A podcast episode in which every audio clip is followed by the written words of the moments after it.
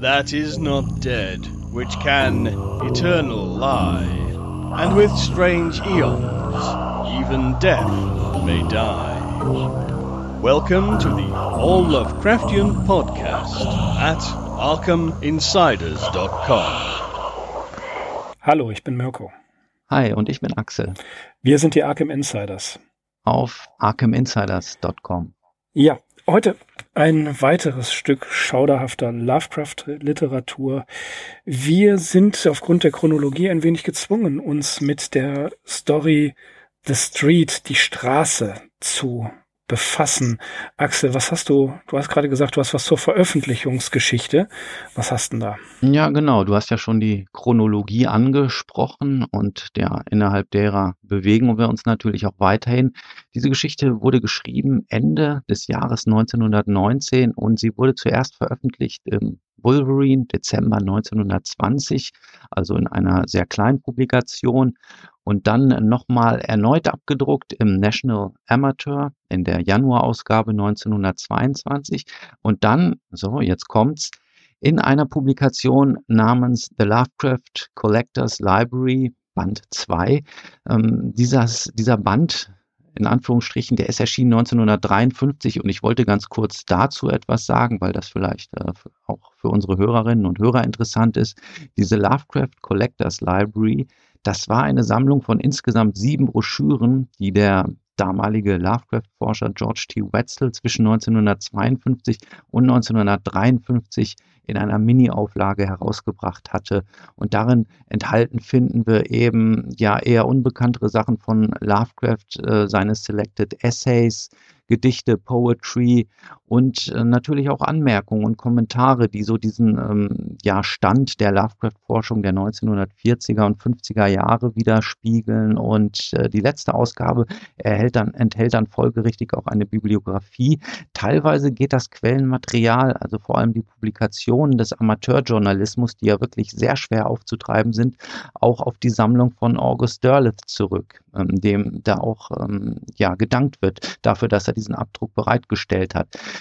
Interessant ist die Geschichte, weil nämlich sämtliche sieben Broschüren von Will Hart digitalisiert wurden und sie können auf seinem Blog als PDF heruntergeladen werden und diesen Link werden wir natürlich auch in die Show Notes stellen. Ja, das war es von mir erstmal zu der Veröffentlichungsgeschichte. Mirko, warum werden wir uns mit The Street nicht groß und lang auseinandersetzen? Also, die Geschichte gefällt mir nicht. Das ist kein Grund. Ich bin nicht die einzige Autorität hier, aber was haben wir denn hier vorliegen? Wir haben eine etwa zehn Seiten lange Geschichte einer Straße, die ganz offensichtlich in Neuengland entstanden ist. Sie wird eingeleitet mit ein paar Sätzen, wo es heißt, äh, es gibt Leute, die behaupten, dass Plätze und Dingen so etwas wie eine Dinge so etwas wie eine Seele haben. Folgerichtig gibt es natürlich auch Leute, die behaupten, das hätten sie nicht. Der ungenannte Erzähler, der Chronist der Straße, der hier auftritt, sagt, ähm, er kann sich nicht dazu äußern, aber er möchte etwas von dieser Straße erzählen. Diese Straße wurde von tatkräftigen Männern mit Macht und Ehre eines Tages erbaut, die von den glücklichen Inseln jenseits des Meeres gekommen sind. Nun, wir wissen, dass diese glücklichen Inseln ähm, in dem, äh, im, im Osten liegen, das ist nichts weiter als Großbritannien. Die ersten Siedler haben diese Straße aufgebaut aus Hütten und Häusern. Äh, die Straße wuchs und wuchs. Sie wurde größer. Sie sah viele Veränderungen. Wir können das wirklich ganz kurz zusammenfassen. Es ist nichts weiter als eine äh, Erzählung darüber, die erste Zeit, was in Neuengland eigentlich als Geschichte passiert ist. Das der, äh, der Unabhängigkeitskrieg kam. Den hat die Straße gesehen.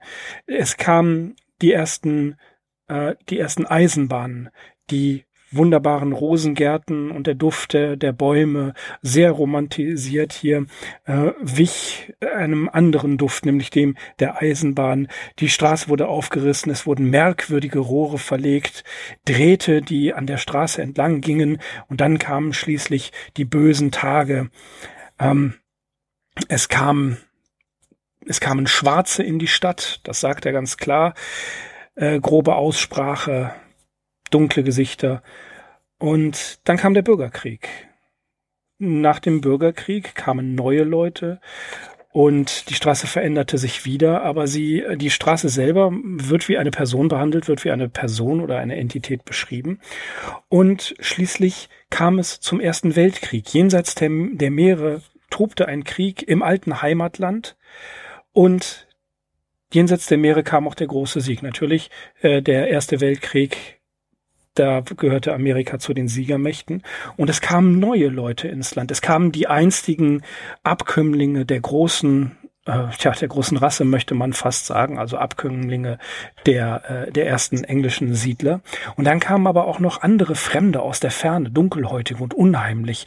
Und die brachten eine Verschwörung mit ins Land. Und diese Verschwörung, das Herz dieser Verschwörung, das war in dieser Straße. Die großen, prachtvollen Bauten, die wurden langsam baufällig, man hat sie nicht mehr gepflegt. Die Leute, die dort wohnten, werden in wirklich, ja, man kann sagen, äh, abscheulicher Art und Weise äh, beschrieben, als, als verschlagen, als ekelig, als, als wirklich äh, Grund auf böse. Und dann kamen aber auch Leute in Olivgrün dazu. Dazu müssen wir gleich noch etwas erzählen. Das hat einen Grund, warum Leute in Olivgrün dabei dazu kamen. Denn in dieser Straße selber, die war, war das Zentrum eines Umsturzes, das Zentrum eines Komplotts. Das wird hier nicht näher, ähm, nicht näher ausgeführt, was das für Leute sind, beziehungsweise woher das Komplott kommt. Aber ähm, in den äh, Hintergrundinformationen, die wir auch noch gleich haben, da wird schon sehr schnell klar, worum es geht. Ja, und dann innerhalb der Straße ein Straßenzug. Da findet sich der, da, da ist das Hauptquartier der Umstürzler, das Hauptquartier von Revolutionären und Anarchisten. Und aus irgendeinem Grund bricht, brechen die Häuser der Straße über den Köpfen der Revolutionären äh, zusammen, begraben sie und töten sie alle. Alle sind tot. Die Straße, die, die Straße, die von großen angelsächsischen Siedlern gebaut wurde und die das Amerika erlebt hat, die hat sich gerecht. Die wollte nicht, dass innerhalb Amerikas, ja, man muss es wirklich so sagen, innerhalb Amerikas ein, äh, ein Umsturz stattfindet. Und da gab es äh, noch Leute, die sich das angeguckt haben. Es wird zum Beispiel auch gesagt, ein Reisender und ein Dichter, die standen äh, vor diesen Trümmern, wo die, äh, die, die, die Staatsfeinde drunter begraben worden sind und sie sahen, dass über dieser gesamten Zerstörung ein anderes Bild aufstieg im Mondschein, dass dort schöne Häuser und schöne Bäume waren, so wie früher in der Kolonialzeit. Tja, Axel, ähm, mag mich gar nicht weiter damit aufhalten. Das ist es gewesen von mir. Eine grobe Zusammenfassung. Es gibt die Stadt für diejenigen, die sie hören möchten, auch auf YouTube. Ich denke, Axel, wir können dann einen, einen Link in die Show Notes packen. Beschäftigen wir uns mal mit den Hintergrundinformationen. Also diese olivgrünen Männer, die durch die Straße zogen, das ist tatsächlich ein reales Ereignis gewesen. Und zwar äh, gab es in Boston den sogenannten Polizistenstreik. Das war äh, um 1919, 9. September 1919 gab es einen ähm, Streik, einen Polizeistreik in Boston. Und ja, äh, Lovecraft hat das wohl miterlebt. Er hat gesehen, dass Boston wirklich ohne die Blue Coats, also ohne die Polizisten, die endlich eine angemessene, ähm, ja, eine, eine angemessene Entlohnung haben wollten, ersetzt worden sind durch äh, in, in Khaki gekleidete Guardsmen. Ja, Nationalgarde. Die Nationalgarde. Das, ne, die ja immer richtig. dann zum Einsatz kommt, wenn es im Inneren Stress gibt. Genau. Die, National, die Nationalgarde patrouillierte also durch die, durch die Straßen und der damalige hm, Polizeistreik, der wurde tatsächlich als ähm, Bolsche, von den Bolschewisten inspiriert und initiiert. Äh, den Versuch einer Zivil, der, die, der Vernichtung der Zivilgesellschaft ähm, betrachtet. Dazu gibt es auf der Seite haltenraum.com einen Artikel über den Boston Police Strike. Axel, ich glaube, den packen wir auch in die Shownotes. Den fand ich jetzt sehr, sehr interessant. Steht ein bisschen mehr drin als das, was ich beschrieben habe, aber tatsächlich war, ähm, war es Lovecraft ein Anliegen, nicht nur rassistisch zu denken, sondern eben auch ganz klar, er hasste die Bolschewisten. Die Oktoberrevolution 1917 und natürlich die Flucht äh, der, äh, der Immigranten aus dem Ersten Weltkrieg heraus, das war ihm einfach ein Dorn im Auge. Er mochte als Pseudoadliger, als, äh, ja, als, als Sprössling einer Geldadelssippe aus Neuengland. Er konnte die Diktatur des Proletariats und auch den Bolschewismus zu dieser Zeit ganz und gar nicht leiden. Und er sagte, dass diese, ähm, ja, diese Ideologien Ausgeburten kranker Gehirne seien und Radikalinskis. Und er mochte es nicht. Er hasste es leidenschaftlich. Natürlich, wir wissen das alle, Sonja war emigrierte Jüdin, russische emigrierte Jüdin. Das ist einer der zahllosen Widersprüche. Da haben wir aber oft genug darauf hingewiesen. Und ähm, ja, das ist Lovecrafts Antwort auf Zerstörung des Lebensraums, den er kennt und schätzt, und sein äh, gewaltiger Faustschlag literarisch nicht besonders wertvoll, aber sein Faustschlag gegen den Bolschewismus. Ja, das war natürlich tatsächlich der Aufhänger, der bei dieser Geschichte ähm, entscheidend gewesen ist. Also auch in der öffentlichen Meinung herrschte tatsächlich, so wie ich das hier ähm, nachrecherchiert habe, auch die Auffassung vor, dass es sich bei den streikenden Polizisten um Polizisten um Deserteure und äh, Agenten von Lenin handle. Also Lovecraft stand da gar nicht so alleine da mit seiner Meinung. Es war natürlich wirklich eine sehr aufgeheizte Zeit. Und ja, der Bolschewismus, äh, wie gesagt, in einem im Großteil der Bevölkerung wurde äh, dieses Movement natürlich abgelehnt. Und ja, Lovecraft äh, kam diese Angelegenheit wohl gerade recht, um diese Geschichte zu schreiben. Diese äh, wirklich so verstörend ist dann dieser Twist, wo es dann auf einmal wieder gegen die ähm, ja, Einwanderer geht. Also äh, diese Geschichte hat tatsächlich so eine Intention, die mit einer geradezu beleidigenden Plumpheit an der Oberfläche liegt. Und wir haben natürlich ja. auch immer mal äh, in der Vergangenheit, jetzt wo wir uns mit dem Frühwerk von Lovecraft befasst haben, Stories gehabt, wo wir gesagt haben, hm, naja, okay, da probiert er sich noch ein bisschen aus, aber die sind noch nicht so ganz ausgereift. Ich denke da zum Beispiel an äh, Jenseits der Mauer des Schlafs oder Juan Romero. Aber das sind ja doch eindeutig Geschichten, die für seine Entwicklung als fantastischer Autor ähm, eine wichtige Rolle spielen. Also da kann man Elemente wiederfinden, hm, hm. auf die er nachher zurückkommt. Genau. Ähm, ja. Du hast das in deiner kurzen Nacherzählung äh, die Tatsache angesprochen. Das ist eigentlich so der absolute Tiefpunkt dieser Geschichte, wie diese Straße, der ja irgendwelche ähm, geistig-seelischen Eigenschaften zugeschrieben werden, wie die sich dann äh, ja in so einem Moment erhebt, es gibt dann irgendwie eine Explosion, eine Explosion, ein Knall, irgendwie ein Aufruhr, alles fällt in sich zusammen und ähm, ja, also und nachher blühen über den Ruinen wieder die neuen Rosenstöcke. ja, ja, das. Äh, das ist wirklich die, die, also der, die amerikanische ja. Vergangenheit kommt zurück und mhm. besiegt den Bolschewismus. Also das ist wirklich übelst. Äh, du sagtest gerade beleidigend, ja, nicht nur beleidigend äh, den Leuten gegenüber, sondern auch beleidigend dem Leser gegenüber, wie ich finde. Das meine also das, ich ja, genau. Ach so, das meinst du, ja, ja. ja. Ähm, es ist aber nicht, also ganz klare Anti-Immigrations-Message, kommt aber auch in, in, in ähm, Gedichten wie New England Fallen von 1912 und On a New England Village Seen by Moonlight von 1913 kommt es auch ran. Äh, das haben wir schon ganz oft erwähnt und äh, er, er hält da ja auch nicht hinterm Berg. Ähm, interessant ist allerdings, dass man den Einfluss von Dunsany zum Beispiel in den, aus den Stories Tales of War von 1918 ähm, sieht, dass hier auch ja den, den Gegenden, den Städten, den Häusern Eigenschaften ähm, zugeschrieben werden, die Dunsany oder die von Dunsany quasi auch so ein wenig übernommen worden sind, außer das, also diesem, diesem ja, Faschismus, den er da den er da praktiziert. Ja, ja, das ist eben auch das Entscheidende, ähm, beleidigend dem Leser gegenüber. Also man kann ja meinetwegen äh, so eine konservative Stoßrichtung verfolgen. Man ja, kann ja, auch so eine ähm, in Anführungsstrichen ähm, Heimatliteratur verfolgen. Es hat ja erstmal alles so seine Berechtigung. Aber diese Geschichte ist literarisch einfach so unglaublich simplifiziert und plump und äh, ja, ein unglaublicher Schnellschuss. Die Idee an sich so, dieser Plot der Story, daraus hätte man ja was machen können, ne? die mm, Idee dieser Straße. Und mm. ähm, ja, ja, es gibt ich, ein, ich, hoffe, dass du noch ähm, ein bisschen was äh, zu da, einem deiner Lieblingsschriftsteller sagen wirst. Also das ist auch im Netz noch auffindbar. Das muss ich vielleicht gar nicht erwähnen. Ich hoffe, du, du meinst äh, den Hermann. Richtig, genau. Ja, ich wusste es wunderbar. In der Tat, ja, ja, Lieblingsschriftsteller durchaus. Also es ist, es ist so, ich wollte gerade anfangen, ein zeitgenössischer deutscher Autor hat 1910 etwas ähnliches geschrieben.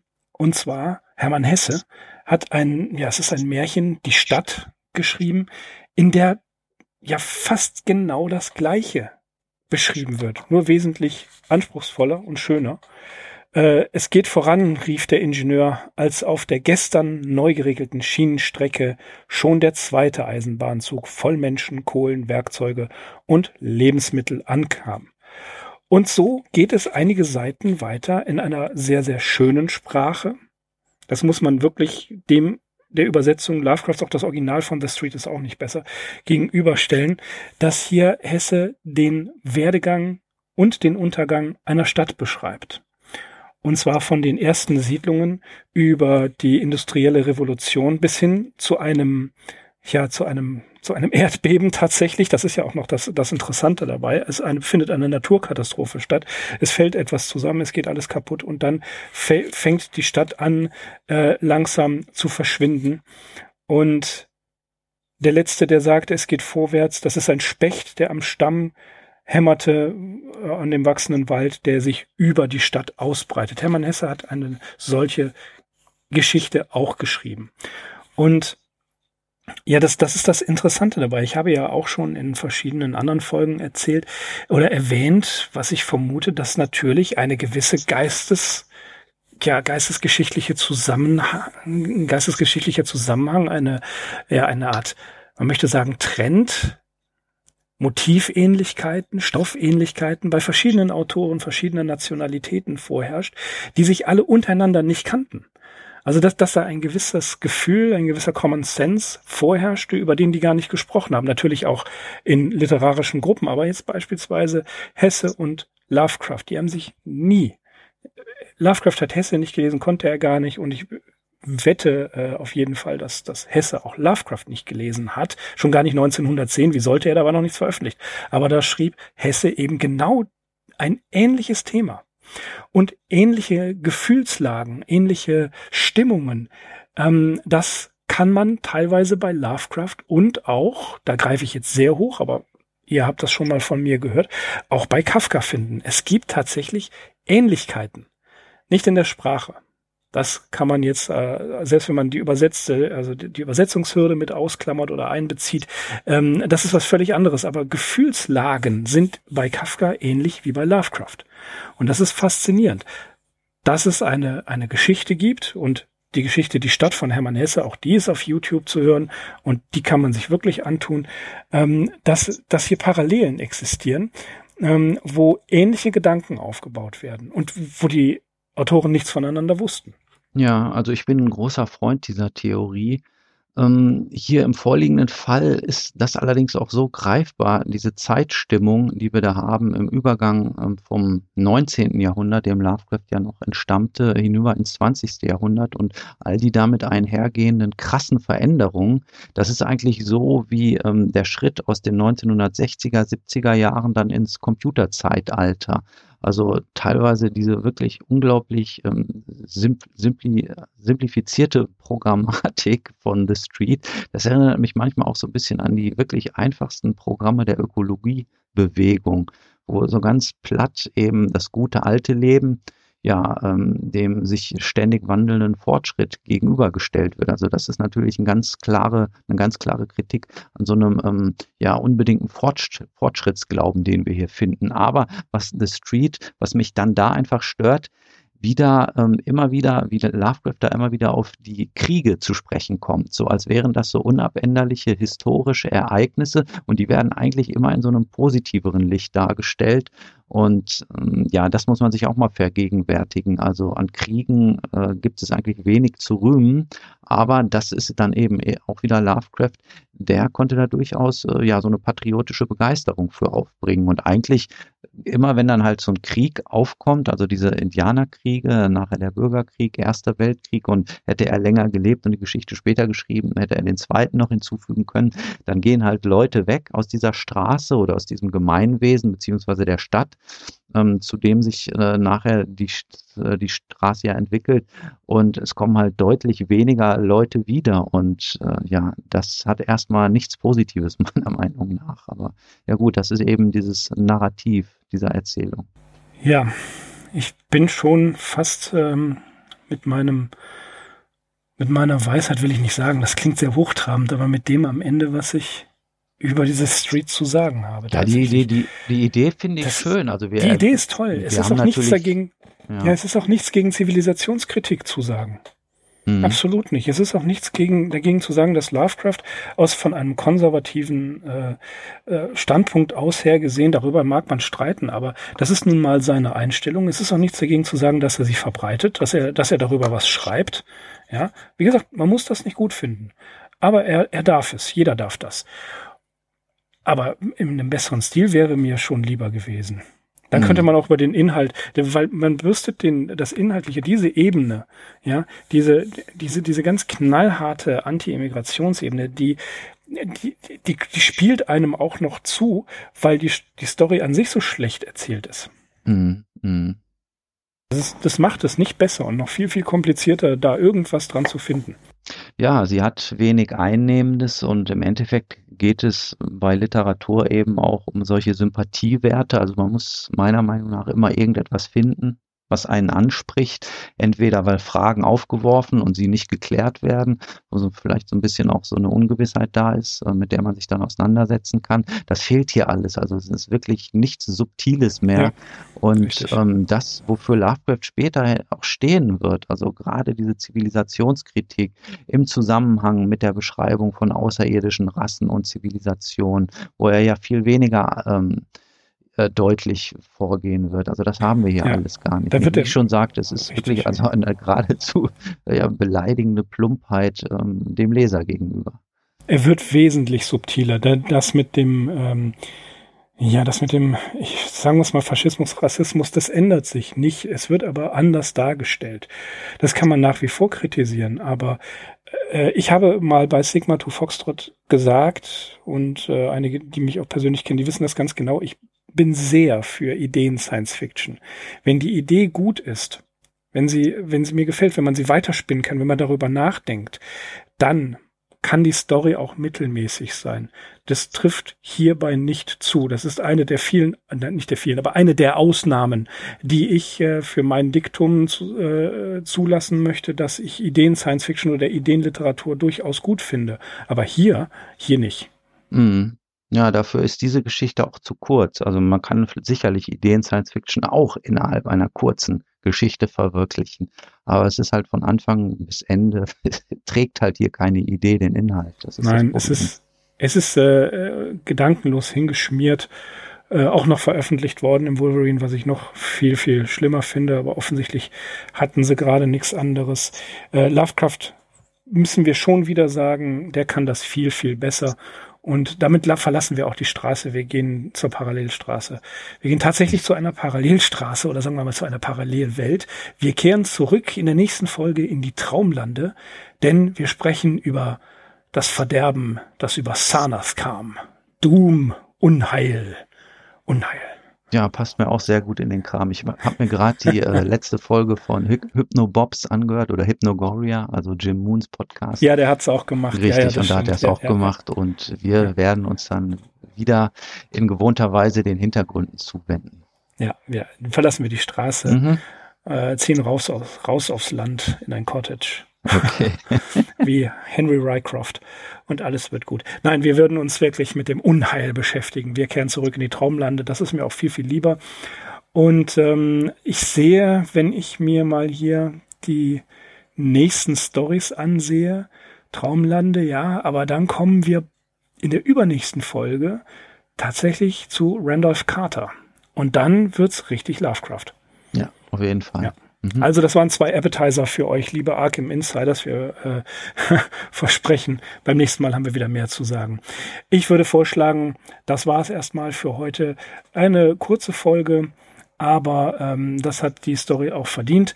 Ich verabschiede mich und bedanke mich fürs Zuhören. Ich bin Mirko. Ich bin Axel, von mir auch vielen Dank.